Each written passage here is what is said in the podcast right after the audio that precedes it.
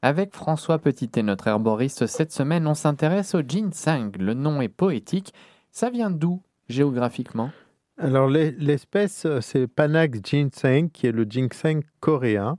Donc il pousse en fait dans toute l'Asie, euh, dans tout l'est de l'Asie. Son territoire d'origine, c'est plutôt des forêts de montagne.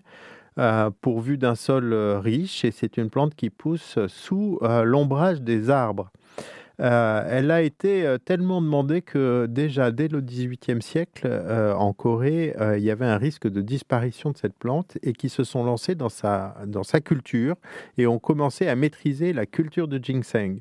C'est même devenu un monopole d'État et ensuite, euh, ce ginseng a été cultivé dans, plusieurs pays, notamment aux USA, au Japon, évidemment en Chine, avec euh, des succès euh, plus ou moins importants. Et maintenant, il est aussi possible de trouver du ginseng cultivé en France depuis quelques années. Si on ferme les yeux et qu'on essaie de la dessiner dans notre tête, cette plante, elle ressemble à quoi? Il y, a, déjà plusieurs variétés et le, premier qui a décrit euh, le ginseng est, un botaniste qui s'appelle Karl Anton von Mayer et euh, il a classifié euh, cette plante, il a déterminé la famille, elle appartient à la famille des Araliacées. C'est une plante herbacée, donc un peu comme une herbe qui est vivace, c'est-à-dire qu'elle repousse de sa racine chaque année et qui peut atteindre 60 à 80 cm de haut. Il y a une tige dressée plutôt euh, rouge foncé et qui porte à son sommet 3 à 5 feuilles. Les, fleurs sont, peu visibles, elles sont toutes petites, elles sont en, ce qu'on appelle des ombelles, elles sont un peu blanches et euh, c'est surtout les fruits qui vont euh, être marquants, qui sont des petites baies rouges. Mais l'intérêt de la plante, d'un point de vue médicinal, c'est surtout sa racine ou son tubercule. Et on dit que cette euh, euh, racine est anthropomorphe, c'est-à-dire qu'elle peut évoquer la forme d'un être humain.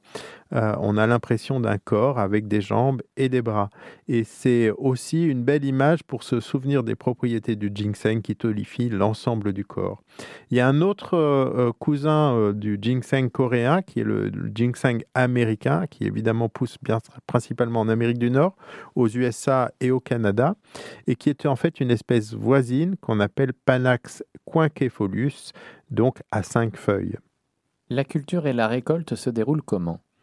Alors, la plupart des cultures sont faites à partir de graines qui sont récoltées sur des individus adultes et évidemment fait euh, dans des conditions qui miment un peu euh, le, terroir natif de ginseng, c'est-à-dire dans des milieux ombragés.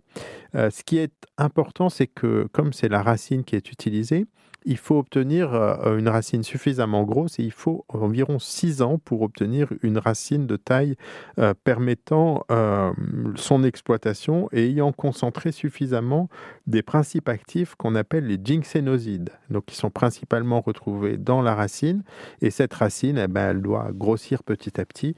Donc il faut normalement attendre 6 ans pour faire une récolte et une fois qu'on a fait une récolte, Traditionnellement, on considérait qu'il fallait attendre 10 ans pour replanter du ginseng sur le même terrain. Les, racines, une fois récoltées, vont être lavées et séchées. Et quand elles sont juste lavées et séchées, on obtient ce qu'on appelle le ginseng blanc.